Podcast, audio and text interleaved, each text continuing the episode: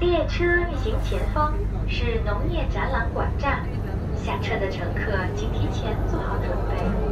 各位乘客，乘车时请斜下后上，有序乘车，谢谢合作。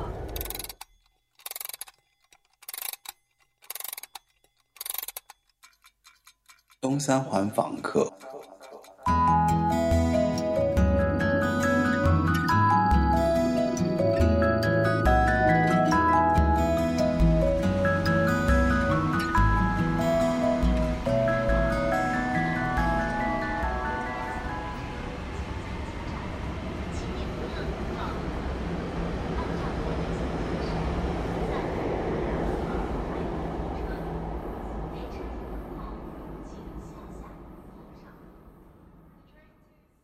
大家好，欢迎收听《东三环房客》，我是房东车尔文。《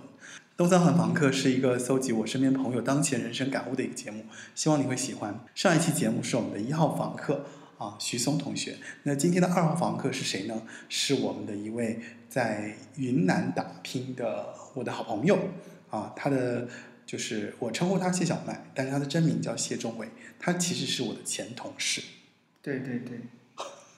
大家好，我是谢小麦。我之前跟老车在一个公司共同共事过，大概两年，差不多三年的一个时间。差不多，差不多，对对对对。然后，嗯、我能跟谢小麦成为好朋友，是因为我们俩其实，在当时的一个，就刚刚他也说了，就是在一个工作单位的这样的一个情况哈。然后，但是其实我们真正成为好朋友是在离开公司，对对对，其实，在公司的时候，因为也不在一个部门，而且对，部门之间的交集也不是特别多。嗯，对，对我是产品嘛，你是运营，对，我是我我是品牌。的品牌，对。对对然后，呃，后来是我记得我当初是在豆瓣发现了你，是我在豆瓣上也是耕耘了好多 年。然后我就当时我就想说，哎，这个人还挺就是就胃口还挺对的。然后后来就是热络了起来。对然后因为这个原因，就是再加之有一天突然他跟我说，他说他说他来了云南，对，然后在离开大北京理了。对对，定居了下来。他而且当时我问他说，那你怎么就离开北京？他说他卖了一套房子，然后来大理定居。然后当时说完这个事情之后，我就特别想想了解他，就是这个做这个决定的一些初衷，然后就屁颠儿屁颠儿啊，就飞着就坐着飞机就来了云南，到了大理，然后住进了他那个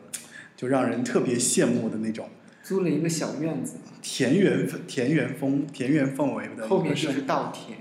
对，后面还有山嘛，就一个是对洱海，正一个是洱正海面正面就是山，我们厨房里就能看到山，打开窗户也能看到山，然后窗户对后面是稻田，还有我们的小菜园。对，然后就哎，就是怎么说田园生活表。岁月静好 表。对，然后呃，一年多过去了嘛，那这次其实呃，因为正好是杨梅季，然后他在就是他朋友的这个老家的这个这边的这个杨梅对地里对面，每天在摘帮杨忙梅、帮啊。忙卖杨梅。对对对，每天在卖杨梅，所以呢，我就想说，正好趁这个时期，我又真的是很空，然后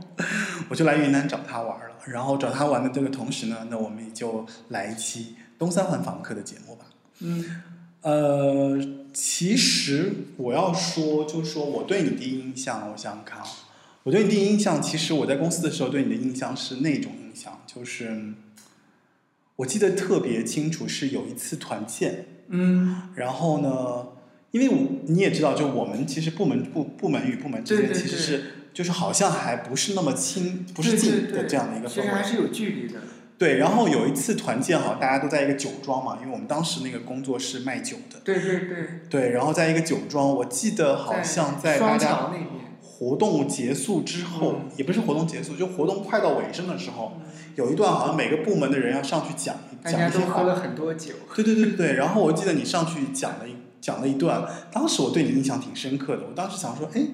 这个人其实口才还不错嘛，说的还挺好的，然后就对你有一些其实其实很。我不记得了。我是记得，就当时在很多人，因为大家都围坐在那边，啊然后部门的一些负责人会在那嗯个环境下就对大家说一些，哎，其实就那些比较工励作志啊，对工作的就是愿景啊，对对对对对，就那种对对话，然后都比较总结性的话。当时对你印象就比较深刻，因为感觉就是在一众那么多老板面前，觉得说，哎，这个人是我比较认可的一个人。对，嗯，我对你第一印象其实也是一次开会的时候，是吗？就是因为因为你你是在那个做产品嘛，但是就是跟那个技术的同事坐在一起，大家都知道技术的同事都是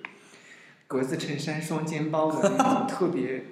特别制但我不是啊制式，对，你就跟他们穿的也不太一样，然后对我也比较说喜话欢也不太一样，而且你给我们讲过一个 PPT 是啊讲啊啊！我们那个产品怎么做线上的一个一个流程的一个东西，哦，可能是一个产品策划，对一个产品策划我都不，记得然后技术加持的一个产品售卖的一个哦哦哦东西。哎，我就觉得，嗯，这个人 PPT 写的还不错，逻辑很清晰，嗯，然后那个色彩感也很强。是吗？对对对，然后我就嗯，没想到技术还有这么一个人，因为一开始我不知道你是在那个啊做产品嘛，我就以对为对你对也是技术的，而且我跟你讲特别好玩，嗯，我是品牌嘛，做对 PR 这一块。对，做 PR、social 这一块。然后呢，我们这边全是小姑娘，每嗯对天香喷喷的，对，但是一往你们那边 走，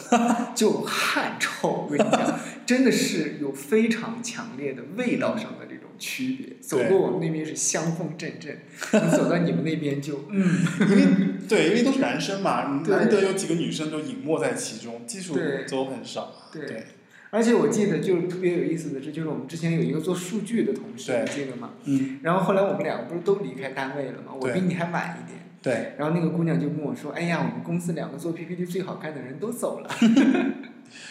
对，这个你这个你好像跟我说过，我还有对印象。当时我就觉得说，嗯，嗯还不错，别人还认可了我的 PPT 对的功那个能力。”然后后来后来我还在这个公司的时候，你不是去了那个跑哪儿网吗？对对对啊对，我我们当还时一做起跑步去。嗯对一起还去朝阳公园跑过一次步，对对，还去你们那个呃阳光一百那个工作工作的地方还去过一次，哦咱们还吃过一次烧烤，就在那附近。好吧，对，你哦看记忆是互补 的，你你记得的我可能忘了，但是对对对对对，我记得的你可能没有印象。好吧，在我们叙旧之后，嗯然后我觉得我们开始今天正式的这个聊天的这个内嗯容哈，呃，我觉得你可以先跟大家介绍一下你自己，就是说，嗯呃，在我后面我们要提问的这个环节过程中，我觉得你可以先跟大家聊一聊，就是你自己的这个经历。对对对对，你之前在哪儿工作啊？你有过什么奇怪的一些经历啊？然后导致你有了后面的这些选择。嗯，是这样的，我是我是山东人，然后研究生毕业之后就去北京工作嘛。然后我本科的时候读的是经济学，然后到了研究生读了一个一个古代文学，读唐宋方向的。然后毕业论文是搞白居易的散文什么的，就是很多人都搞不懂为什么会有这样的变化，就是你从经济学一个感觉很理性的一个学科，跳到一个很感性的一个文学的学科，就是为什么会有这种转变？其实我觉得可能跟我自己的想法会有关，就是我觉得，嗯，要尝试一些不同的东西，嗯，对，包括你读书的时候做这种跨学科的选择呀，包括你工作之后在不同单位之间的转换呀，包括到后面你在不同城市之间的这种辗转，其实我觉得重要的是人生体验的这样一个丰富感。嗯，然后而且是这样，就是我刚去北京的时候是做出版，因为是跟我的这个研究生的这个专业还是比较契合的，而且英语还不错。当时是在重庆出版社的一个一个北京的一个创意中心做那种文学书的策划，当时对负责的主要是嗯企鹅出版集团的一系列项目，做一些经典重述的这种。然后，但是就是很遗憾的是，就是在出版行业待了两年，然后有一个老师带我，那个老师做出版大概做了十年了。嗯，就是坦白讲，北京还是一个，嗯，怎么说呢，就是需要你挣更多钱的地方。嗯，对对吧？对，在出版行业就是太穷了，就我那个老师干了十年多，月薪都没有过万。嗯，你想想，就是大概零八零九年的时候，我就觉得如果我继续做下去，可能租房都租不起。然后正好呢，就是我就换到另外一个行业，对就是跟这个是有关系的，对就是因为我在做出版的时候也会做一些策划呀，写一些书评啊，嗯，推荐稿啊这样的东西。后来就是换了一个介质，然后嗯就到公关公司去、去做汽车，去做打印机，嗯，去做这种什么中低压电器， 各种奇奇怪怪的。而且，其实大家会发现，其实很多人都要都有这种的职业转变，就是你对从你从这种文化行业到这种营销和传播的行业，其实是比较相通的。嗯，然后后来就去公关公司做了大概两三年，对然后那个时候还是传统的公关公司，因为那个时候微博都还没有，然后微信更没有，那个时候还是我们在那个样刊上，然后报刊杂志上去去去去聊面积的那个年代，你知道吗？就是嗯你发一篇新闻稿，你是在。在那个页底的广告，还是在对首页的广告？你是在中插还是在什么位置？你的哦，面积要有多大？这是你的 KPI。这个就跟那个什么，就是这其实就跟时尚杂志那种卖广对告是一对对，样就的，就是做这这个边。一胚两胚，对对对，就卖不同给嗯的哪不个同大的公司客户去做这种嗯跨业、差业啊，然后嗯，篇数啊，就是做这个。对那个时间服务的最长的有有两个品牌，一个是爱普生，就是大家可能知道，就是做打印机的，哦，彩打呀、真打 Epson 呀，对对对对，日本的那个品牌。后来就去做汽车，然后做爱普生的时候呢，主要做线上的公关这一块，做传播、做论坛。然后做宝马的时候，主要是做线下活动，新车试驾呀，然后对媒体见面会呀，对然后这种车友会啊，做这个。对。后来在公关公司做完之后，就是新媒体起来了嘛，就开始去做微博。我们是嗯最早做微博营销的，哦，就是比那个做最早杜蕾斯是那个嗯姓杜的那个叫什么，我不记得了，就是盛博云峰那个公司在做。嗯，当时就是我们这家跟他们比较出名，对，因为我之前上班的那个公司就是，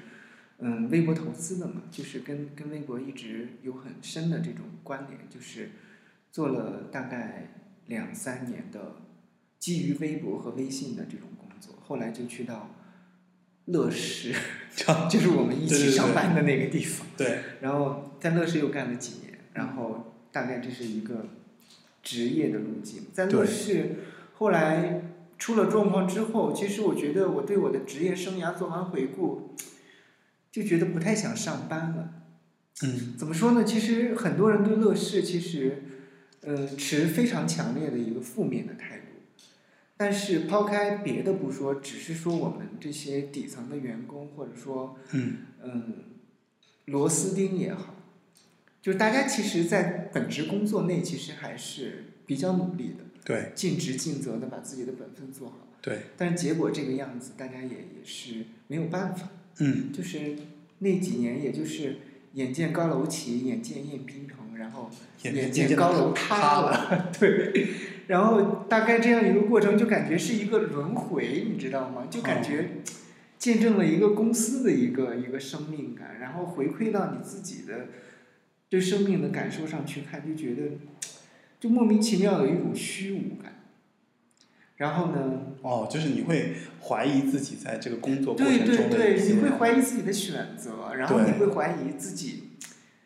在这个过程里面是是不是加害者，或者说你嗯是不是受骗者。然后，因为你真的很努力在做这件事，真的想把工作做好，但是没想到会是这样一个结果。对就像大家去考试的时候，包括高考也好，中考也好，很多学生的成绩不理想，但我觉得不代表他们没有努力，嗯对吧？有些时候是造化弄人。对然后之前在北京工作了这么多年，大概就是这个样子，从出版到嗯嗯嗯到嗯嗯，到到到公关传播，所以其实对最后的这这个这个经历，就尤其是乐视的这段经历，可能对你的影响比较大。我觉得是有点大，因为它真的是给我带来了一种强烈的这种虚无感，不知道为什么，就是嗯你会对工作产生一些一些质疑，因为本身也是，就是因为我们豆瓣上还是大家都知道，豆瓣文艺青年的这种想法和和感触会对对对会敏感一点，就对是动不动就会上升到人生哲理的角 度，对吧？然后你就会你就会去想，是不是自己的人生也会是这个样子，最后是一场徒劳。嗯嗯，对，然后就是这个，所以这就是这就是你你的一个转折点吧。我觉得对，算是一个转折点，但是其实。离开北京这个决定，嗯，也不是一时的冲动，啊，对，因为大家都知道，我们是在那个私企里面长大的第一代，对吧？像我们的父母，很多人他们不管是事业单位、企业对单位，对，之前全是国家在管的，就对是以前的工厂年代，嗯对吧？嗯嗯，就算是烧锅炉的、看大门儿的，他们只要在编制之内，他们肯定是不会在在就是，除非你犯非常大的错误，你在职业上是不会有特别大的风险的，对，不会说哦，我觉得这个就因为公司看大门儿的，对对，觉得给我公司带不来效益，我要把它干掉。可是这也这也不见得啦。你看我爸妈他们其实当时也是就下岗，国企就也不是国企，他是那种一般的那种事业单位，但是就是就没有工作了，就反正就当时就下岗。但下岗之是后我觉得，我觉得是这样，对他们来说，下岗是一场意外；啊，对于我们来说，下岗是一注定的， 对不哎，对？你这么一说是，你说是不是？就当然可能也跟企业有关。对就是企业的生命可能也没有到达一对个说对让对你进去你就觉得说啊，它可以走到什么样的一个地步？对对对，因为我觉得，如果你到六十岁的时候还在公司里面写 PPT，、就就算有这样的机会，我觉得也挺也挺凄凉的，你不觉得吗？有点惨吧，反正就每天 都在是是对，所以说我觉得，如果就是，嗯，职场人或者说怎么说呢，哦就是上班 族对这个身份，你不可能一直持续下去的话，对你肯定要想一个一个应 Plan 对 B 的的一一个个方案，对，应对的对一一个个计 Plan B 划。的一个方案，就是，嗯，不管怎么样啊，虽然现在时代是千变万化的，但是我们对对安全感、对归属感的、对对这种平衡感的这种追求是是一直不会变的。对，我们肯定最想做的还是说这个事情我能一直做下去，而且是能看到成长。对，我做下去的这个过程里面，我可以有收获，嗯而且不用担惊受怕。嗯不用提心吊胆的去、去考虑哦，我现在可能嗯快四十了，我老板说不定什么时候就把我干掉，就这种，我觉得要去有一个自己的事业，但这个事业呢不一定是要在一线城市，哦而且不一定是要在公司里上班，对，只要这个事业能够让你开心，能够给你带来收入，我觉得哪怕是卖煎饼果子都没有问题。嗯，对，然后因为之前一直生活在北方嘛，山东嘛，山东其实跟北京很近，嗯，坐高铁一个多小时就到了，然后就感觉一直在那样的一个自然环境和和气候状态下去生活的话，就感觉还是有一点，嗯，感觉不满足，不满足就是特别是我们昨天还聊过，因为对你是你是浙江人，江对南对人，我说。嗯，之前不管是读《红楼梦》也好，还是说读很多苏童，或者说很多其他的文学作品，对，其实对南方是有一种想象的，特特别别是感觉作为就是特别美对作为好一个北方人，对南方真的是有想象的。 哦，我住在北方，难得这些天许多雨水。夜晚听见窗外的雨声，让我想起了南方，想起从前待在南方，许多那里的气息，许多那里的颜色，不知觉心已经轻轻飞起。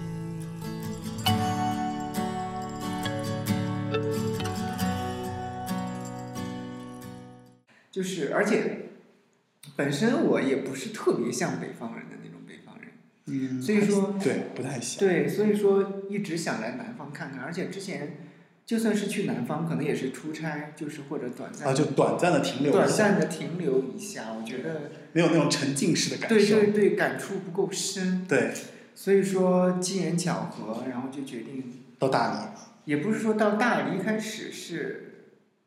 首先确定要去南方，哦，对吧？哦南方的第一话步是要去南方，，对，第一步是去南方，然后你会有几个备选，然后成都其实是可以考虑的，对吧？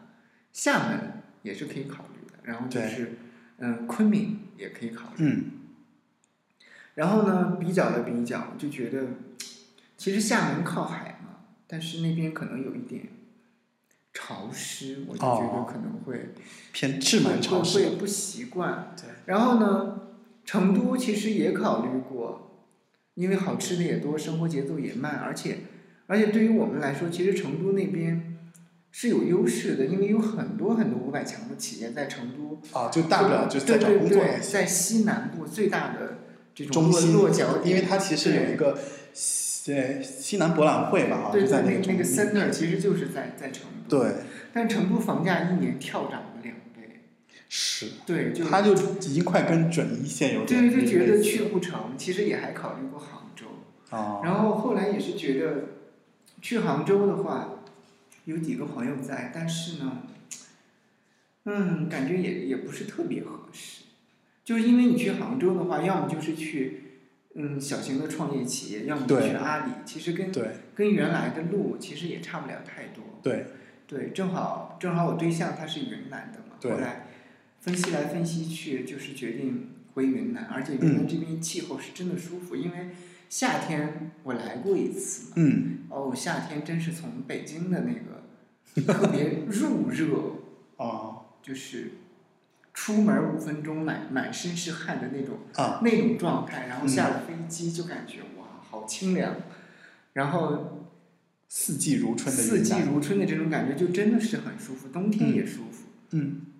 就决定要么昆明，要么大理。嗯昆明这边呢，就是如果你没有去过大理的话，你只是在昆明停一停，你会觉得嗯，昆明还蛮舒服。对但是如果你去大理再待一待，你会觉得昆明是一个很燥的城市，哦就是真的很燥，不安静就不安静，对就是就是这样，就是昆明，而且现在发展的也很快，就是老城区本来是非常漂亮的，对现在基本上也是没有没有原来的样子了。嗯就是如果是原来的昆明，可能我们就会落在昆明了。但对是现在这个状况，可能就觉得大理还不错。嗯，而且，嗯，大理也不大，对就是而且大理有很多奇人，就去那里奇人哪个奇奇人？奇奇怪怪的人。哦，我以为是，我以为是满不是满洲不是满那洲个满洲那个对，奇。有很多神奇的人。哦然后哦哦，然后也的确来了之后遇到了一些奇人。对各种神奇的朋友，真的、啊真的是一个藏龙卧虎的地方。但是坦白讲啊，大理也好，昆明也好，北京也好，就是从空间上看嗯都是一样的，大家都是来来往往，对有新的人来就有旧的人走。对，对我来了之后，原来一个同事之前在大理已经待了三年了，我们来了之嗯后半年多，他又回到杭州去了。哦就是大家可能，就是我觉得是这样，就是你在什么样的地方，你会遇到什么样的人。这个怎么说？就比如说你在上班的时候，比如说之前做新媒体营销，嗯然后基本上全是，比如说体育客户的这种这对种串联群呐、哦比如说这种 KOL 大号的这种共享群呐、你认识的全是就类似的人。对对对这种具有吸引力或者说具有、嗯，具有连接性的这种人，但是你在了大理之后，可能就是上下游的什么对工对作对，环但境。是但是你来了大理之后，你会发现就是，大家虽然之间也会有社交，也会见面喝酒吃饭，对但是其实大家在事业或者说职业上的交集不是很多。可能就千变万化。对，所以说大家交朋友基本上不是基于利益或者说哦，我协懂你作的那个，感而觉了。是基于大家真正的兴趣或者爱好，或者嗯说共同话语是这样子。嗯，所以就会有各种各样的神人，就做着各种各样神奇的事情，对就然是就是后比如说，比可如能各行说各业都有。开咖啡馆的这个老板，哦，对，你看你着我记得你，我记得你当时带我去一个咖啡对馆。对，你看着他特别貌不起眼，对吧嗯，但其实以前是在上市公司的高管，对吧？就比如说我们村里还有一个开这种，嗯，儿童营地的一个老一个老太太，哦，就是天天给孩子们上上做课哦饭、做课上课，对，然后其实他以前是北大的教授，哦，就很多很多这种奇人，应该还有很多艺术家。有很多哦神奇的艺术家，我们村儿就有一个艺术家，嗯他他是写字也很厉害，刻章也很厉害，对非常非常厉害，但是他是过于艺术的艺术家，他是对于艺术的商业化就是持有特别特别抵触的态度，嗯，就是他都穷到吃不起饭了，你知道吗？嗯他一周就可能花二十块钱买三斤米线回来吃，嗯，但是他的一个章可能就卖上万块钱，但嗯就是不肯去卖。然后有一个不太了解的一个一个邻居，就是一个老大哥，就是那种社交型的那种 人，就是人其实人特别好。哦嗯，然后就有一次就就带了两个朋友来家里喝茶，顺便把这个艺术家也叫上了，说那个这两个这这两个朋友要开一个那个茶楼，嗯，你帮忙提福字，然后提福字，然后给点润笔费什么的。嗯，然后本来都准备好去写了，然后一听到润笔费三个字，那个人把笔扔了就走了。就不写了。对，然后这种人真的是现在很少见，但是在大理你可能会见到一批，哦，这么有个性啊。就有执念、有个性、有自己的奇怪的，不能说奇怪啊，就是有自己的原则和和底线的一一一些人。 那就是，也就是说，其实大理是个放大的宋庄。对对，也可以，就是，但是但也其实不是，我觉得其实总就是听你讲下来，就感觉说，其实就是大理的生活跟北京的太不一样。很不一样，就是两个世界，对吧非常非常不同的两个世界。而且是这样，就是不说这些人，就说就是我住的那个村子嘛，就是因为离开北京之后，对，就不太想在特别吵闹的地方去嗯去生活。然后我们也没有选古城，也没有选景区，对，然后就在离古城不远，不太远，我记得不太远，对，哎就好不像太远就好像就一三会儿就到三了。五公里的一个地方的一个村子里面。嗯，然后就就是在在喜洲和那个和和和古城之间，因为对喜洲也是个景区嘛，然后在这之间找了一个比较安静的一个村子。对。然后在这个村子里面，就是因为虽然我也是山东的农村出来的，但是现在已经是二零二零年了，对吧？嗯，但是我觉得现在的这个我生活的大理的这个白族村子里面，人们过的生活，跟二十年前甚至三十年前山东的那种农村的生活是很很相像的一种。怎么个像法？像就是说，比如说，嗯、特别是我们房东大爷嗯，和那个阿姨，哦，对，你们你们租了那个房子对吗，对可对以讲一下就是他们还是很自给自足的一个一个状态。生活状态。对，就是他们会自己种水稻、种米吃，对不对？他们会自己去种菜，一年四季，因为大理的这个温度和和气候是四季都可以种植蔬菜的嘛，他一年四季种菜，然后就基本上很少去买菜，自己养鸡，对，然后偶尔去买一点猪肉啊、鱼肉啊，靠近洱海有很多鱼，嗯，买点鸡、买点鱼，有些鱼也是邻居打回来，然后大家分一分吃。啊，就是很淳朴、很原生态的这种，生活方式。而且就是大家贫富差距非常小，贫富差距很小嘛，对，非常小。但我就是听你讲下来，前面讲的话，就是有各种各样的人呐、每个人可能都对，不一样。也那就是说本地人和外地人嘛，就是哦嗯外地人肯定是有钱的，但是当地的村民之间其实贫富差距不是很大，除非家里有做官的或者说经商的，就是普通的老百姓之间，这种贫富差距也很小，但是幸福感会很强。就你给我一把豆角，我给你两个茄子，大家互通有无的这种这种很淳朴的这种很原始的这种邻里之间的这种关系。以物易物，不能是义，不是义务，就是我觉得我们家的茄子吃不完，还嗯长得蛮好的，反正就送两颗就给送他两。颗，大家就没有这种金钱上的交易。嗯，然后这边很安静，特别是到了晚上之后，就是也没有什么车，然后冬天的时候会有风声，因为大理是风声超大，我那对个对哦我那个对记得我二妖风，我之前二零一九年来嘛，年就是元旦，对对对。吧？就当时因为大理最著名的是风花雪月，对不对？对风是打排头 的，风这个大理的风花雪月这个风可真的不是，不是徒有虚名的，反正挺真的是挺猛，一刮刮半年， 就是没有那么夸张，至少要刮三个月，而且那个风是在空中吹哨的那种风，对，反正挺对响。对对，非嗯常响。然后冬天听一听风声，平时就是鸟叫啊、虫鸣啊，然后嗯到那个夏天的时候会有青蛙叫啊，就是对因为在稻田里有很多嗯很多小虫子，很多很多青蛙，对就是就是辛弃疾说的那个“稻花香里说丰年”，对，听取蛙声一片，就是这种感觉。哇而且而且，因为我们那个，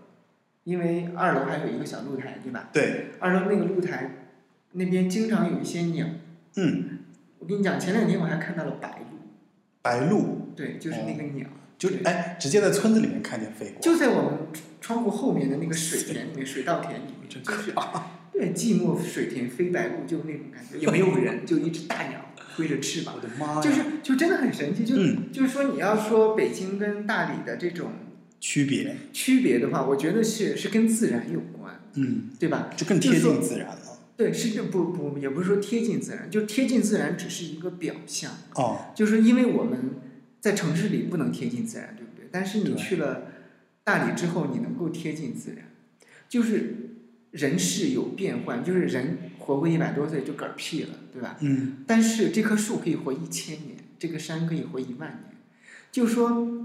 古人看到的那些东西，其实我们现代人还可以看到，对，你看我哦但跟他们是一是样的。但是如果是在城市里面，可能你没有没有这么强的感触。然后，之所以嗯是两个不同的世界，我觉得一方面是在是在空间上的这种区别，嗯，就是在北京的时候，可能你的房子很小。对，两个人就是住在一起的时候，就真的是很难拥有自己，就不是说很难，就是就很难下脚，因为就是一般都空间很小。很多人没有自己的独立的空间。对对对就是现在我们一个客厅可能比原来整个房子都大。对就是这种区别，首先是空间上的，嗯第二是这种时间上的。这种时间上的不是说快慢的问题，嗯，时间上的我觉得主要是。感触上的问题，因为时间其实也是一直在线性的往前的，对吧？对，但是你在大理的时候，你会有就是有一种穿越感，但这种穿越感不是不是真的穿越，但是你是会能感受到那个跟古人在过一样的生活那种那种穿越感。就比如说，我们都背过一个孟浩然的诗，嗯，那个诗大家都会背，就是就是朋友约他去吃饭，对吧？对，然后杀鸡，然后做好吃的，就是故人具鸡黍，邀我至田家。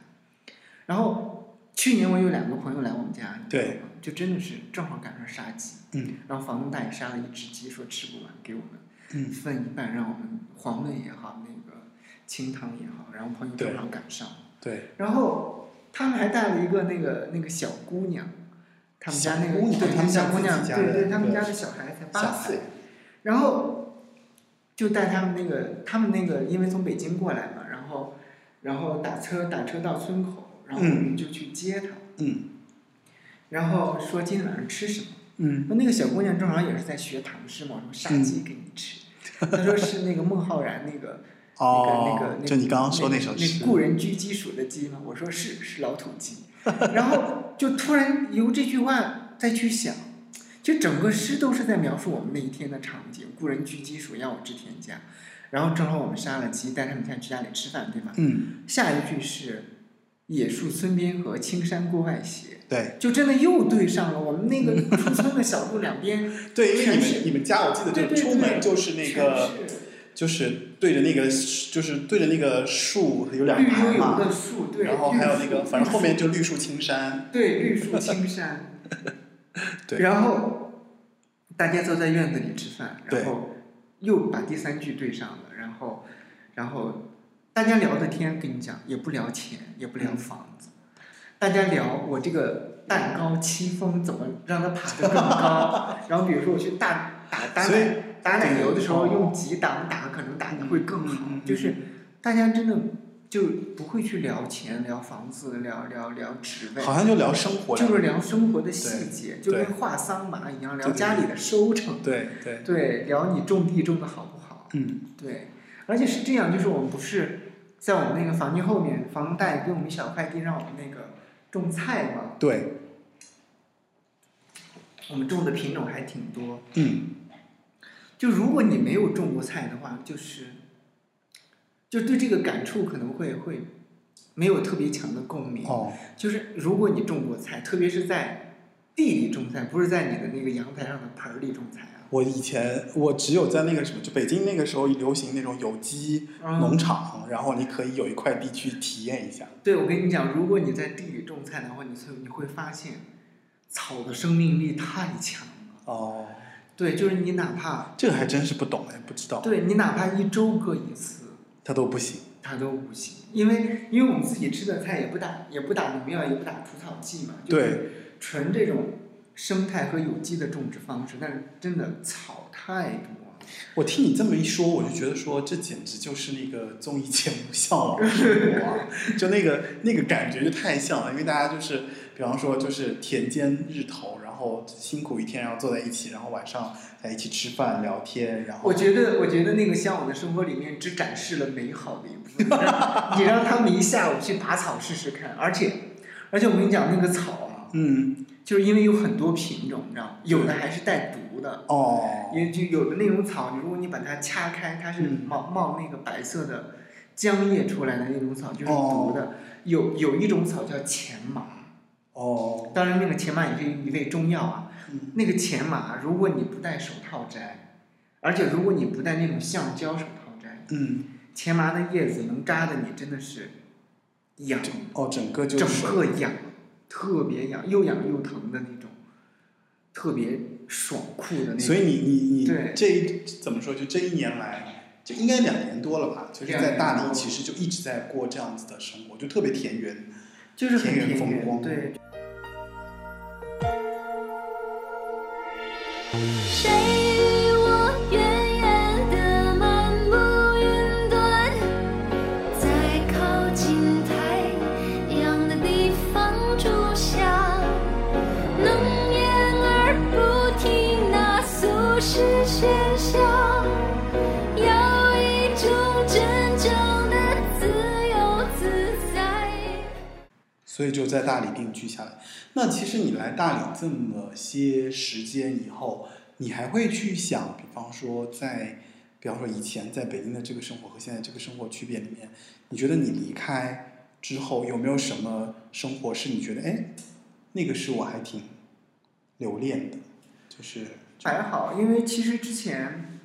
周一到周五就是工作嘛，然嗯后周六日聚餐，就休大家息聚一餐，下，对。然后如果说对北京真的怀念的话，其实就是那些朋友没有那么频繁的见面，或者没有那么方便的见面。但是我又想想了一下，就是之前就算是你走的最亲密的朋友，可能嗯见一面也要两到三个月，哦、一年见个五六次算多的了。见的比较多。对，然后其他的朋友可能一年也就是见个两三面，而且冬冬天的时候会很冷，你不想出门；夏天的时候又很热，你也不想出门。然后比如说偶尔叫朋友家里吃饭，家里空间又小，最多叫两三个人。然后但这个我跟你说嘛，就现在疫情结束之后，大家就 就大家都不见面。对对对，就是对北京其实怀念的话。我觉得可能更多就是你在那边有一个有一个朋友圈，对对然后对有一个社交的关系，对社交属性对会对比较浓。比方说跟他朋友都在那边，然后时不常的还可以约出来见一对见，对对，就是那个时候你虽然就是有一种同柴，大家一起对并对肩在这个那个时候城市是打这拼样，，就是你们可能不会见，但是只要你们想见，其实是就随时随随地可以见。对但比如在大理，他可能还要订机票，对，然后怎么样怎么样，有没有时间？嗯对。然后大理跟北京相比，还有一个弱势的地方就是美食的这种缺少就是单调， 单调，就是一种一种就是一基种本上类就是别。就是云南菜嘛。那大理是美食荒漠，只能说是有云南菜。嗯，然后北京那边就是各个省市的美食，各个国家的美食你都可以吃到。对，对，但是也可以换个角度看，就是因为现在不太出去吃，就自己做着吃，又又安全又健康，而且也会提高厨艺。对，对，然后朋友想吃的时候，就大家一起攒一攒，嗯这个搞一点，那个搞一点，其实也是也是便捷的。嗯，而且因为大理很小，大家就是喝酒比之前就感觉嗯更放得开。 更放得开，就是喝的更多，是对吗？对，因为你在你在你在北京还要考虑对安全的问题。大理的话，喝多了大不了在我家住下，反正好多空房，就这种感觉。嗯对，北京就还好吧，其实、嗯我觉得北京也好，上海也好，这些一线城市，对于更年轻的人，特别是三十岁以内的人来说，我觉得比较适合可能更有吸引力，或者说更有价值。更有价值。对于我们这种老就是帮快菜，到四十岁的人来说，其实他的这种吸引力也是在下降的，因为对我们可能生命的节奏也也在慢下来，但是城市的节奏不会慢下来。你必须找到一个跟自己的生命的这种节奏和步伐，或者说跟你的生命的时区更契合的一个一个空间，有的人离开北京去了一二线城市，那可能是他们稍微慢一点点。我们来到大理，可能就是慢了一大截，嗯就是就是这种感觉。而且经常会有朋友来找我们玩，特别是最最近两天。因为你们家真的就是，反正体验过的人都觉得一定 要来对，一趟。而且其实其实就是很多朋友都知道，就旅行的话，就是如果只是看景点，其实不适合来大理，因为大理的景点真是屈指可数。就那么几个，对，就一古城，一个三塔，而且古城其实也就是也所有的也那就些，是也就是南锣，对吧？ 所有这对些风土，对，三塔那边儿也是，嗯嗯，但是有个洱海嘛，对，可以走一走洱海，去可以坐坐船，去散散步。嗯，总体来说，我觉得大理还是一个适合生活的地方。适合放松、哦，放空。放，发呆、聊天、生活的地方。嗯，哎，那你在大理的这个这个时间当中，你有没有你觉得就是什么东西是你觉得你可能从你到从北京来到这儿之后都没有改变过的东西，或者说什么东西是你觉得我已经，当然前面已经提到很多，你彻底对改对变的一对些对生活方式啊，对对生活环境啊，还有饮食啊，这些可能对都有了大的改变。对什么东西是你觉得可能深层次上去说一些不变的东西？我觉得，可能就是我觉得，我觉得说不变的话，其实是有是有一些没有变化的，比如说，嗯，对生活品质，对对这种标对，因嗯准，为你对，家而且我跟你讲，就是现在大理的这些人都是，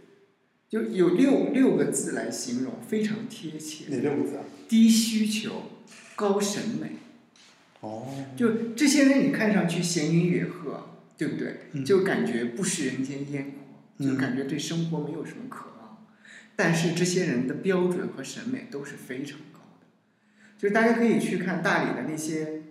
特别漂亮的客栈、对咖啡馆，全是外地人开的，就是本地的这种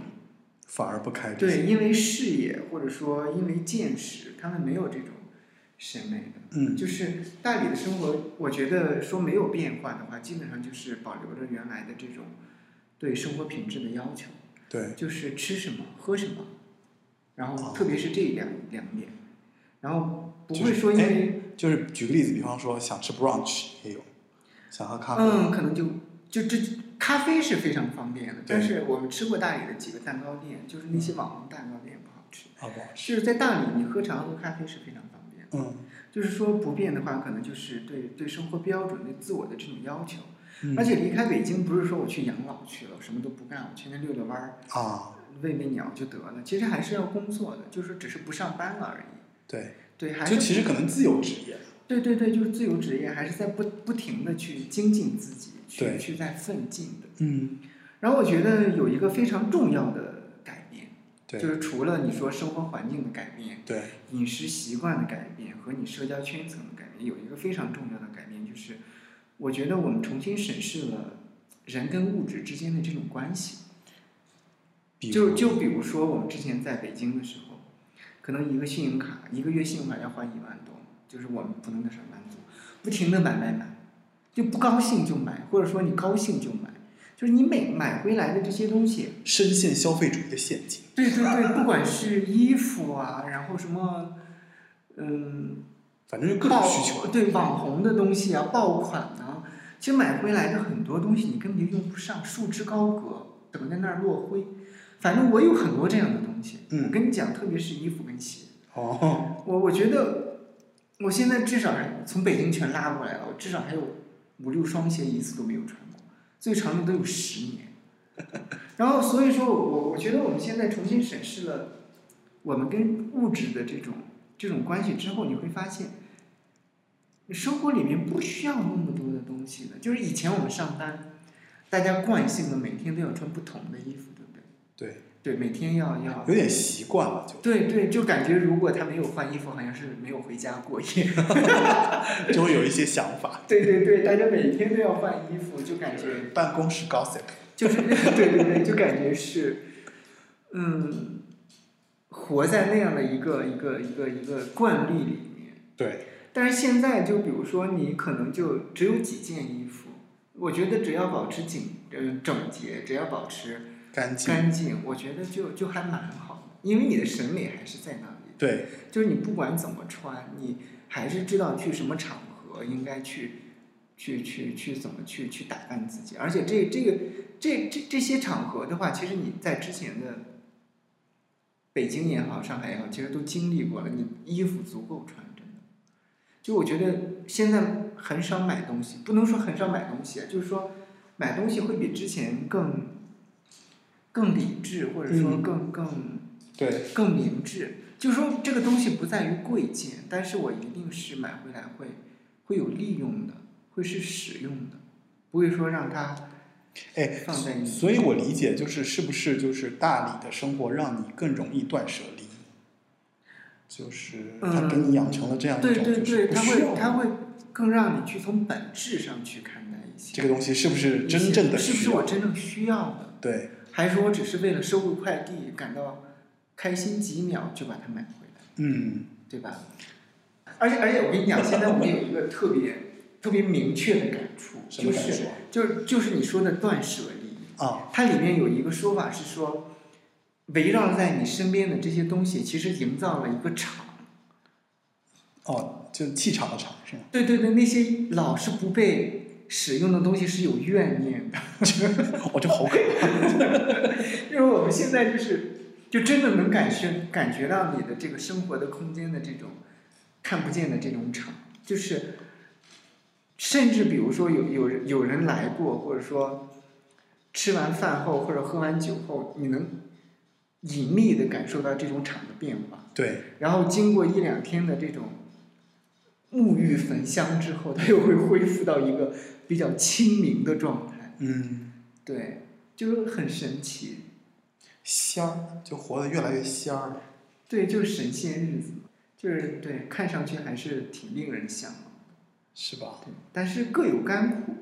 就各有是甘吗苦，不哎是那所不是所有人都能过这样的 生活。你知道 OK 吗那我想，那我想问的就是，比方说呢，其实你在形容你们在大理的生活，其实还是挺令人向往的，嗯就是包括里面提到的很多，像闲云野鹤的岁月啊，对对还对，有一些就是自然种花呀，养狗啊，对，就这种生活啊，就田园生活表。对就是那如果有有别人也是一样，比方说就就就比方说我吧，就是如果说，哎，我也想要逃离北上广的话，你会跟我说什么？就类似于，你会有什么建议？其实，其实我一直不是很认可“逃离北上广”这个这哦个说法，啊，就是、哦就是“逃离”这个词，感觉你是特别没有选择、特别被动的去、嗯对去去做这个决定。但其实我在大理认识的很多人都是主动的做这个决定的，对吧？嗯，就有很多原来的高管、原来的艺术家，其实之前不管是嗯，包括策展人、音乐人，不管是在什么地方，其实他们都是大有前途的。但是他们离开一线城市，选择大理，其实都有各自的理由。嗯，就是我们回到这个问题说，如果你要离开北上广，你你你需要，比如说我可以给你什么建议？对，对，我觉得是这样，就是首先我觉得你要想好你要离开北上广去哪儿。嗯，你要离开北上广，你去干嘛？嗯对不对？你如果真的是赚到了足够的钱，准备不想上班了，哦，大理非常合适 你。但是如果你说你要离开北上广，再去二三线城市嗯创业的话，嗯那可能是会会有另外的说法。对，就是单纯如果说你离开一线城市来不来大理这个问题，我觉得首先可能你要考虑一下，你有没有在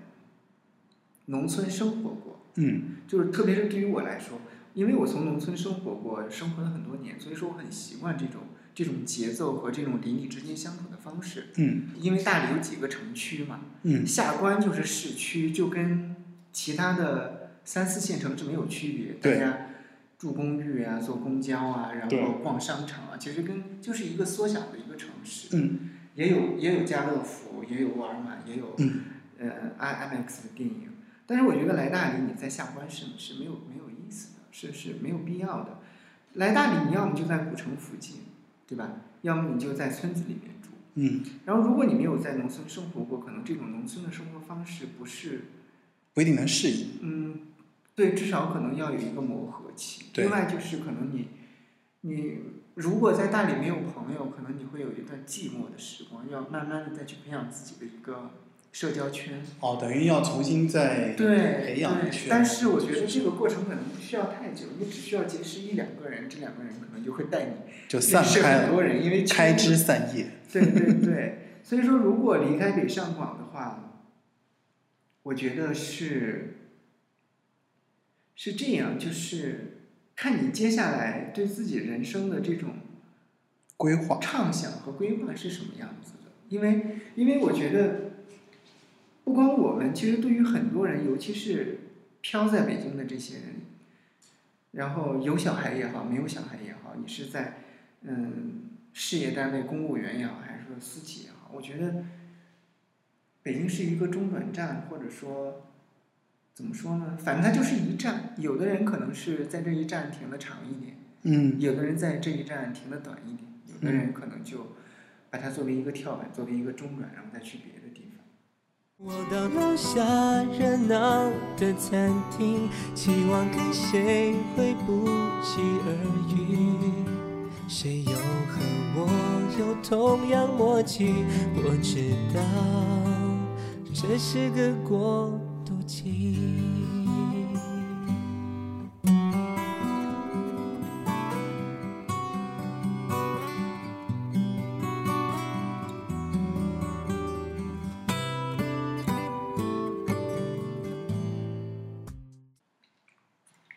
我觉得离开北上广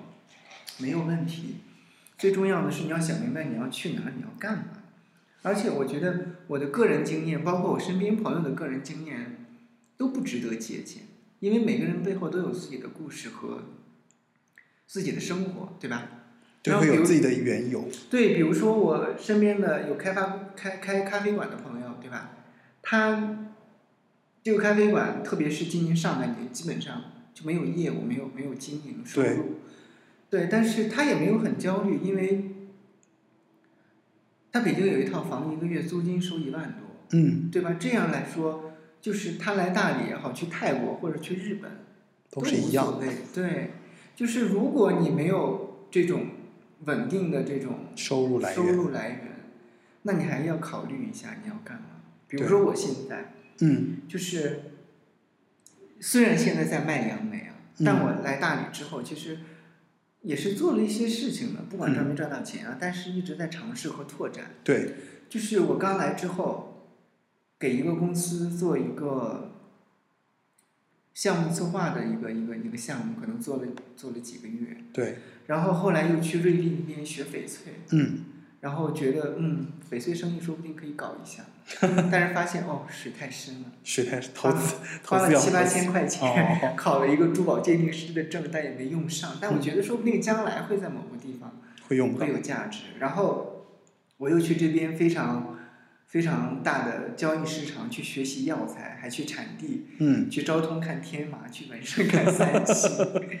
不要笑，真的就是虽然我现在偶尔卖一卖这个这个这个东西，嗯，没有把它做成一个特别重要的营生，但我觉得是有意思的，就是你会在不同的这个领域里面去去学习新的去东观西。察、学习、去拓展。嗯，就比如说，大家都知道之前有一个特别火的那个，嗯、药材叫天，呃不是叫玛卡，玛卡。对，就是男人吃哦了、哦哦， 是怎么样，女人吃了怎么样那种。哦但其实你如果没有接触过，你就会觉得哦，他说的很好，我要买。就是你你去了之后，你会发现这个水特别深，就是玛卡，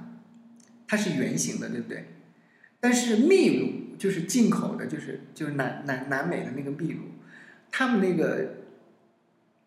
玛卡是那个什么呢？是立体形状的，是扁的，哦，而且颜色要深一点，就是嗯价格要贵三倍。哦，然后这边就有人作假，把中国这边，比如说丽江产的玛卡，拿一个包装一下机器，然后改改 A 压扁，然后再去用药水染色，就不懂的人完全看不出来。哦，然后你包括翡翠也有作假，对不对？染色、填充、嗯烧蜡什么乱七八糟的。你在这个过程里面，民间的智慧，对对，你会学到很多东西，你会觉得真的很有意思。嗯然后，因为家里有杨梅嘛，嗯然后去年和今年我都在帮家里卖杨梅，对每年也就半个多月，嗯，然后帮忙吆喝吆喝，然后发发快递，因为嗯父母比较不容易嘛，因为对家里有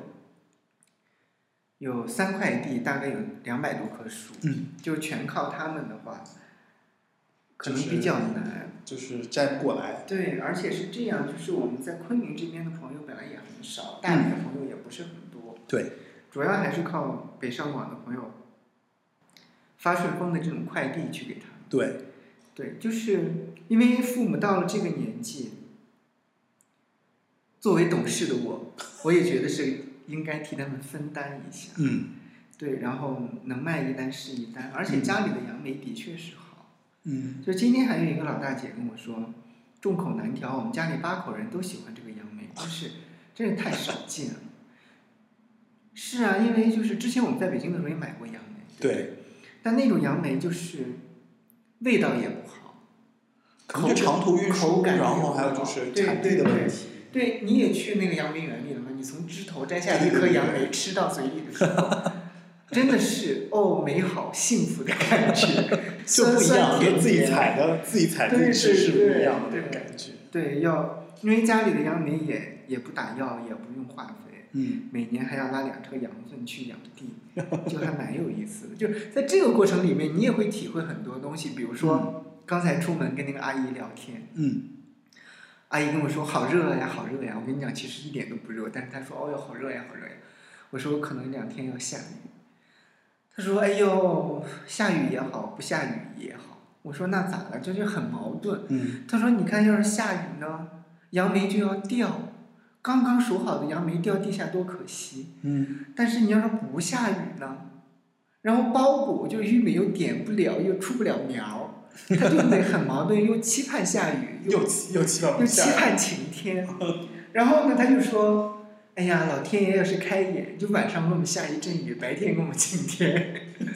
就是就是这个意思，就是嗯，就是我那天还写了一篇公号讲风调雨顺，对对不对？风调雨顺四个字不在于风雨，嗯而在于调顺。什么时候刮风，什么时候下雨，该下的时候下，该该刮的时候刮。哦，原来是这个。对对，其实是这个意思，调和顺才是才是风调雨顺的这个对，这个关键所在。所以说，你跟跟这些阿姨们聊天哦，真的是也还蛮有意思，也还蛮长见识。 对，而且而且他们非常乐观，你知道吗？是吧？虽然收入不高，但我觉得幸福感要比我们强。可能这个东西，我觉得就是因为他的怎么说呢？就是因为因为他可能就看到他眼前他觉得 OK 的东西，嗯，或者他也没有比较的东西，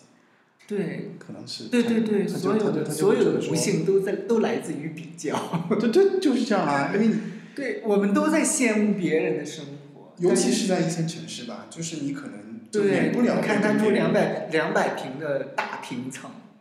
就是我觉得在一线城市最重要的就是就是那种升级打怪，对对就你可能从一个无休从一个无止租房到买房，从买房从买一个一一居到两居，就整个就是一直要走下去，对，就感觉是一个停不下来的竞赛。反而是因为你来了大理之后，然后你反而是心境上有一个这样的很大的一个转变。那你现在满意你在大理的生活吗？就是这应该也来两三年了，就是、嗯就你你对，两年多，我觉得是这样，就是有一方面是比较满意的，就是因为之前我在北京的时候会非常焦虑，对就是长期处于一个一个焦虑的状态之中，就像你说的，大家都是连轴转，停不下来，小房子换大房子，然后小汽车换名牌车，然后怎么样怎么样。到大理之后，我觉得因为没有那么大的压力了，焦虑感也就逐渐的就淡下去了，嗯就是这种焦虑感。体现在生活的状态里面，就是说，可能我今天一天一毛钱都没有赚到，但这不影响我去享受生活。嗯就是以前那种，比如说失业也好，或者说被领导穿小鞋也好，或者说自己的这种年龄在职场受到的歧视也好，那种提心吊胆啊、谨小慎微的这种、嗯这种状态是是基本上就是消失了，少了很多。嗯，对，之前就是特别怕辜负别人，就是一定要做到最好。努力去做很好，但是这个状态中就会无形给自己的压力无形给自己带来很多压力，而且无形之中会让你变得很辛劳。当然不是说辛劳有错，但是那种状态我觉得是不正常的一种，就是就是这样，就是现在生活状态还蛮好的，就是。嗯吃吃喝喝，逐渐也认识了一些朋友，该干嘛干嘛。然后空气也好，水也好，嗯现在唯一要想的就是怎么把这个状态延续下去。嗯，对。你会怎么形容你自己？啊形容我自己的话，我觉得，其实我身上其实有有一些比较看上去很矛盾的一些一些侧面，就比如说，很多人觉得我特别懂事，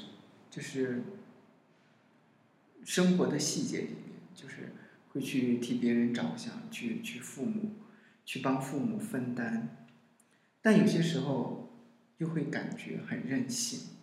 就是这种任性，就比如说从离开北京到大理来，这个决定可能有些人就不能理解。父母在北方嘛，你一个人跑到南父方去母也，不理解。就是不是说不理解，就是说对很多其他人来看，就是一个很任性的一个决定。说嗯你去过你想过的生活了，你怎么不替父母想想？就这就种啊感觉，就不考虑对对对，就有一点小小的道德绑架的感觉。对，对，但是我觉得，在我追求自己的生活状态和生命感悟的这个过程里面，我还是坚守一些自己的，就是虽然在在别人看来会比较任性，然后嗯大概就有很多很多，就是看上去有一些矛盾的一些侧面，对，可能每个人都是矛盾，对我我是觉得每个人都是既矛盾又统一，对，既矛盾又统一，就是然后就是你既想这样又想那样，但是对也对不能对两全其美。我觉得，我对觉吧得其实最重要的，对于我来说，离开北京，来大理或者没有来大理，就算不来嗯大理，可能也会去别的地方。我觉得最重要的是，是增加生命的体验和不同的生活的这种感受方式，感受方式。对，因为真的生命不是只有一种方式，不是说我只能去上班，我只能去大厂。对，只能在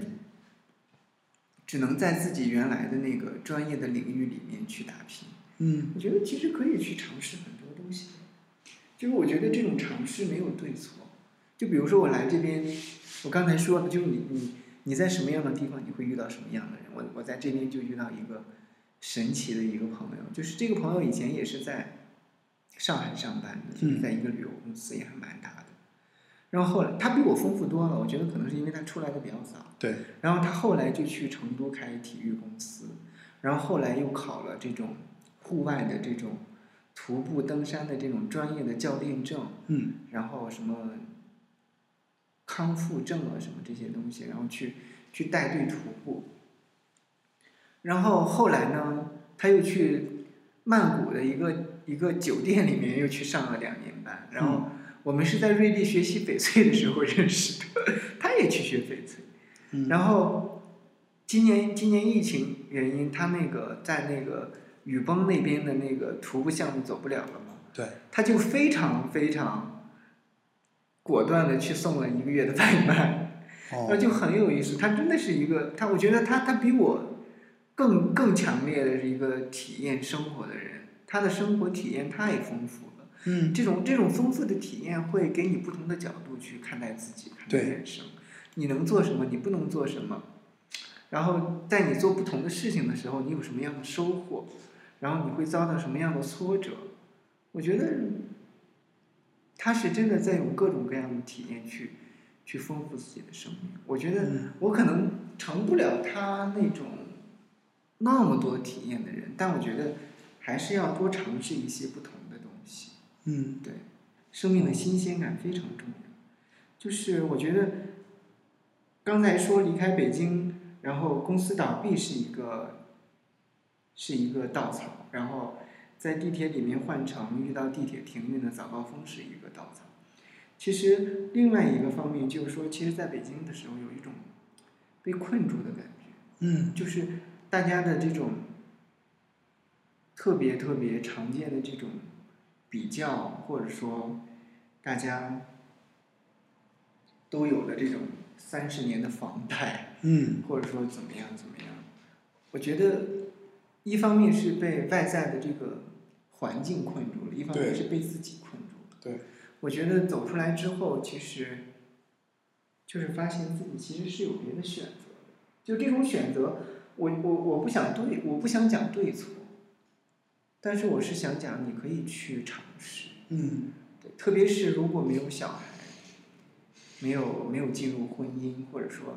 没有其他的这种特别重的负担的话，这种丰富的生命体验，我觉得可能是最宝贵的。嗯。哎，那我其实有一个疑问，就是比方说，就是你们回来之后，其实你们势必会要融入，就是跟父母在一起的一种家庭生活，嗯对吧？嗯就这种家庭生活对你来讲，因为我觉得其实自己在北京生活可能就比较自由嘛，对就是无论是一个人还是两个人，可能都相对来说过的都是自己的生活。对可能你来到，就是你回到一个地方，然后尤其是跟家族还有关联的一些嗯一些地方，然后不不论你去做什么事情，可能都会受到一些整个家庭的一些影响。在这个影响的过程当中，有没有什么就是你在这里感受到的一些新的东西？就是我不知道大家对云南的印象是什么，就是可能有些人觉得云南就是经济不太好，但是气候比较舒服。然后大家可能知道昆明、大理、丽江都是这种网红城市、旅游城市，但其实云南很神奇，就是大家都知道一线城市北上广的这种包容度非常高，对不对？嗯，你你觉得云南的包容程度高吗？我我是来了之后我才发现原来这么 高。云南的包容程度非常高，因为蛮夷之地嘛，没有受到那种儒家思想啊、其实，封建思想啊，啊然后传宗接代啊呀、哦所以他们反而是很很怎么说对，我觉得他们比很我开们放比我们城市里的人更接近生活的本质。哦对于他们来说，你知道最重要的是什么？是什么？吃， 就真的大家就是想方设法的在吃东西，然后各种各样奇怪。对我来了之后我就吃了三天流水席了。后。 对，然后那天有一点要变天的感觉，但是还没有变天。然后嗯院子里来了很多那种飞蚂蚁，你可能没哦有见过，就翅膀很大，但身体很小。嗯，然后后你猜小熊妈妈怎么说？嗯，然后他就说：“哦，这个蚂蚁把翅膀摘掉，炸一炸，非常好吃。 就是在这边没有什么是不能吃的，而且，而且因为就是可能没有受到原原来的那种，就是像北方没有受到像山东那种，嗯，儒家思想或者说。”就是这种传统的这种封建思维的这种对束缚，对，其实他们真的是彼此之间的这种关系也很融洽。打个比方，就特别像刚才说两个世界，就是特别像世外桃源，就是特别是在这个这个家庭里，我不知道别人的家庭啊，就嗯在这个家庭里面，特别像世外桃源，真的是大家直观约饭的这种频率非常高，因为因为这边兄弟姐妹也比较多，而且大家都都会做饭，对就是就是前两天去外婆家吃饭，外婆在山山里面嘛，嗯外婆家在山里面，嗯就是自己的房子旁边养着鸡，养着直接杀羊，宰杀。养着狗，然后有桃树，有石榴树，嗯然后有杏树，有杨梅树，然后有有一棵金桂，还有一棵云杉，就是旁边也不会有什么陌生人走动，嗯，除非你特意去他们家。就是对，我们两桌人在那儿吃饭，就是旁边狗唧唧歪歪的想往外跑，想出来玩，然后鸡一只老母鸡孵了十只小鸡，带着小鸡在找食，然后我们一家人就在那儿杀了一只鸡，然后煮点小青菜，然后然后炒一点腊肉，或者说炒一点火腿，就在那儿嗯吃饭、喝嗯酒，嗯，然后就感觉是有一点与时隔与世隔绝的状态，是是是脱离了这个时空的一种状态，就是云南这边会有这样的感觉，就是我有时候就觉得不是跟我北京的 朋友在一个次元里面，虽然大家也在也在聊天交流。对交流，然后关心正在发生的事情，然后但是其实和你眼前的这个这个世界对是不一样，但是就眼前的我来说，我觉得我离这些事情有点远。 我我我关心粮食和蔬菜，我不再去关心谁跟谁撕逼，哪个明星又干嘛了，然后哪个政客又出了什么丑闻。我觉得嗯，我也改变不了他们。然后，我现在就想在我力所能及的范围里面去找自己的这种。就是对你而言可能就更接小小近的生活的真相了。可能对，我觉得是，嗯，就是生活是什么？你觉得活着是为了什么？不知道哎，可能一直在寻求这个问题吧。其实我觉得真的，我觉得他们现在就是昆明的这些亲戚们也好，大理的房东大爷、房东阿姨，或者说那些邻居，我觉得他们比我们更接近，就是过好每一天，有吃有喝，然后大家抽根烟、喝个酒、聊聊天、打个麻将。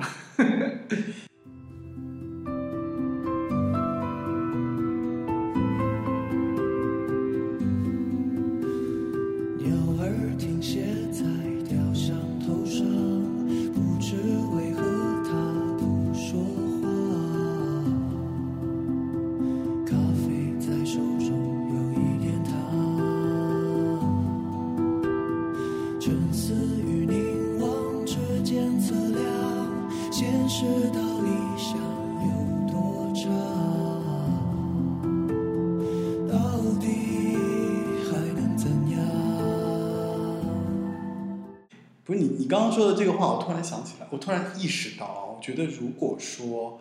生活的真相是什么，如果说我要探寻生活的真相的话，可能就是我做这个节目的一个 初衷。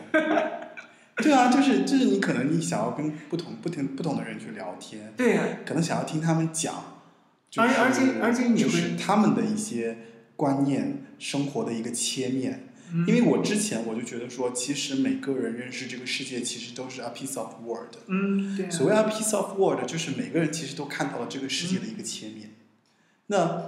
我能做的无非就是收集更多的切面，碎片，让我看到更完整的世界。其实我是这样的一个出发点，我觉得完整不敢说，至少是更多元的，对更更因为我觉得就是更你丰富的你你你不能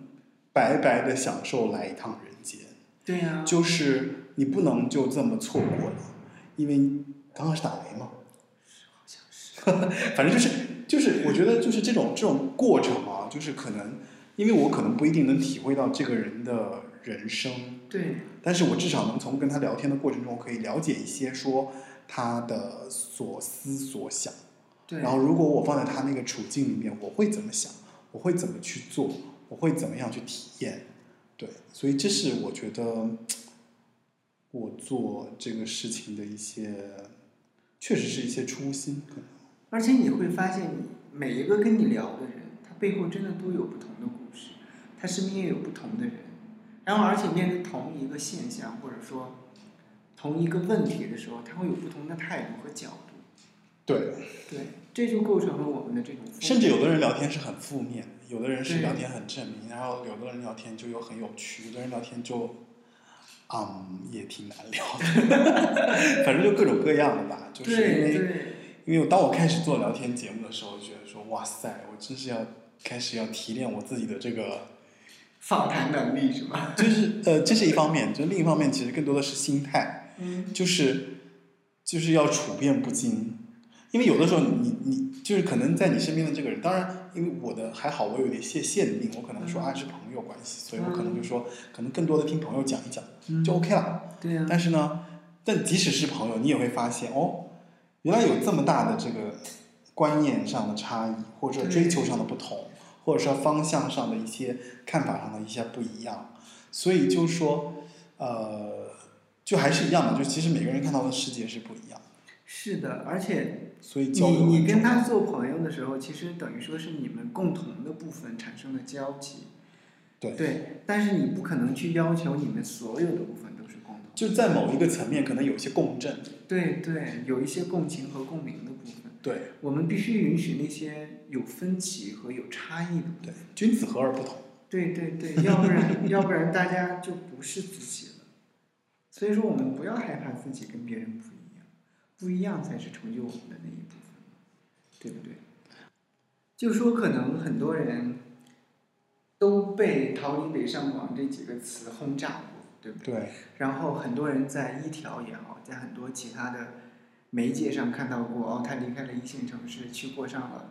人人向往的生活。我觉得这个真的是需要谨慎的去判断，就是审慎，审慎的去判断。就是刚才说了，就是你要想明白离开北上广你要去哪儿，你要干嘛，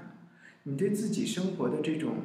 未来的预期是什么样子的，对不对？你能做什么？你想做什么？然后不要我觉得你能做什么很重要，对你就能是这做个什么，对吧？就是就不管不管你选择也好，不选择也好，对就是你能做什么很重要。千万不要盲目的去相信那些人开了个客栈就感觉岁月静好 了，他们自己还要刷马桶。岁月就对，一开始我记得你来大理的时候，其实我就就就我我我们，我其实背后我就想说，哎呀，真是去当岁月静好不了了。其实真的是各有甘苦。嗯对你，我觉得如果你是因为工作不顺利，或对者说觉得竞争太激烈离开北京，就是就是嗯，不慎重，不是不是特别好的一个原因。对，除非是你真的觉得说那种生活方式不适合我，对或，者说我不喜欢，或者说我其实是要追求另外一种生活方也式，不是说为了父母先往回老家我就回去，就是就是打定主意觉得说，对，对就是你已经很明确的觉得说那种对生活方式不适合，是还是要看自己。嗯，因为离开也好，留下也好，在哪里都一样。大理也是有来有人来哎，这个我跟你一样哎，对我觉得就是你知道我对于离开，尤其是你知道离开离开有很多原因，有对有很多状态嘛，就是比方说我离开一个公司，对，离开一个离开一个怎么说一个地点，嗯，我我始终坚持一个问题，就是我我经常是会用离开公司或者说就是换工作的这个方式来来，因为我现在层级相对来说比较高哈，嗯然后也会跟很多小朋友他们也会问嘛，嗯就说你离开公司会怎么样？我觉得就是说，首先你一定不要因为有你有问题你才离开公司，对对，就你一定要解决掉你的问题，再在离离开开公司。公司，离开公司对，因为你这里解决不了的问题，在别你的地方下就在别的地还方是会有同样会遇到这个问题。对对，所以就是我觉得就是其实就跟你的建议是一样，就是说、嗯逃离北上广就是其实是没有问题的，但是你不要觉得逃离北上广就是解决问题的本本质，不是的对。对你必须解决了问题之后，你才可以做你想做的对离开对或者停留或者干嘛。对，因为是这样，就是我们的情绪是波动性的，对吧？对，我们的生活是流动性的，其实我们生活的空间其实也是可以可以变化的，就是说，不一定非要把自己局限在某一个地方，也不是说我一定要去流浪，只要自己开心，觉得合适就好。就是说，比如说我现在是离开了北京，来了大理，过了几年，但也不意味着可能我这一辈子都要在这个地方。嗯，对吧？然后我们要接受这种流动性，要接受自己的选择的权利和变化的可能。嗯，我觉得这是这是很重要的。就是说，比如说你说你要离开北上广，然后去什么地方，也不要觉得我到了那个地方就就顺万风事对顺风顺 水，一劳永逸。因为后面还有很多对问题你去了之后可能会遇到别的问题，你甚至还可能离开那个地方再去别的地方。对，就是我觉得变化是是，时时刻刻都在存在。对对，变化是恒久的，就是不要害怕变化，嗯，也也不要拒绝变化，我觉得就是这一点。好吧，那其实我们今天这个节目就是聊的差不多了。嗯，然后非常感谢大家收听《东三环房客》这个节目。那今天这期节目呢，就是由谢小麦作为我们东三环房客的二号房客啊，参与到这个节目中来，跟我们讲讲他离开就是一线城市。离开北京之后，来到大理的一些生活、一些生活的细节，还有就是他对呃逃离北上广这件事情的一些看法啊，呃，这个节目已经上架了网易云音乐、Podcast 以及喜马拉雅，然后呃，希望大家能够在收听的同时呢，也能够给我做一些反馈啊。然后这个反馈呢，就是你可以在节目的呃平台下面留言啊，基本上所有的这些平台我都会看，像小宇宙 APP 呀、啊然后像 Castbox 啊、Castbox 啊，就这些泛应用型的，包括像前面提到的网易云音乐、喜马拉雅这些，如果你有评论啊，都会看到。然后如果你要联联系我，你可以发邮件至 d a r l e e at foxmail.com，然后呃，这是我的邮箱啊。如果你需要联系我，甚至你想了解嘉宾的话，都可以通过这个邮箱来联络。然后今天这期嘉宾呢，其实就是由谢小麦给我们带来的啊，他在大理的一些生活，还有就是你要不要做一些推广啊？也没有，就是欢迎大家来大理找我们。 我说的是杨梅。杨梅就算 了，杨梅马上就要过季了，好吗？哦，就是欢迎大家来那个大理找我们喝茶、喝酒、吃饭、聊天、放放空、晒晒太阳。嗯真的，大家如果觉得在城市的生活特别累，然后想找一个地方慢下来，然后歇几天，就是欢迎大家来大理找我们来。哎，说到这个，我记得就是那个谁啊，就是你那，就是你朋友，其实有一个有一个视频的一个频道，哦，就他你们自己有两个频道，对一个他是会每一个天是播公日众号的出一个对一个公众号的一他个每平天都会台，拍日出。对，公众号是暮春生活，暮是木头的土木是木头的木，春是春天的春，对对，暮春生活，大家如果搜索得到的话，可以关注一下啊，暮春生活，然后里有一面可些我以们生活的点滴。对，然后可以买到他们很多的一些他们自己的一些土特产。然后同时呢，呃，他的朋友有一个在 B 站上，他会每天早上放多少时间的一个日出？，有有有几分钟的日出，对，就如果你对大理的生活感兴趣，如果你喜欢看大理的日出洗的话，洗眼。对，洗洗眼睛，可以去 B 站上找到“暮春生活”这样一个频道，然后去收看，就是呃杨晓琼吧，每天拍摄的日出，对吧？他每天早上会去拍摄，大概是六点到六点半这样的一个周期吧，没有那么早，没有半小时吧七八点吧。七八点。它都是那个延时摄影，然后再、哦再再缩起来。对，反正如果大家感兴趣的话，可以去这个平台上去搜索。哎，好像视频号也有了，好像我记得。视频号对不清楚。反正大家感兴趣的话，可以去关注一下他们的生对活。对对，一个是文字版的公众号，一个是图片，呃，就就是视频版的。版的。会在暮春生活的这个频道里面去展现，就是时间不长，但是呢每天会有一点，然后蛮有趣的啊，就是不同的日出。对，因为每一天的日出，而且那个谁，他他会放放放条码，放时间条码，显得好像每一天都不一样。然后我就觉得还蛮有趣的。然后大家如果感兴趣的话，可以去关注一下啊，然后也可以联系他们。我觉得这个其实呃，就当交朋友也不错，嗯，对吧？欢迎大家来找我们玩。好吧，那今天这期播就到此为止，好，谢谢大家，再拜见，拜。拜拜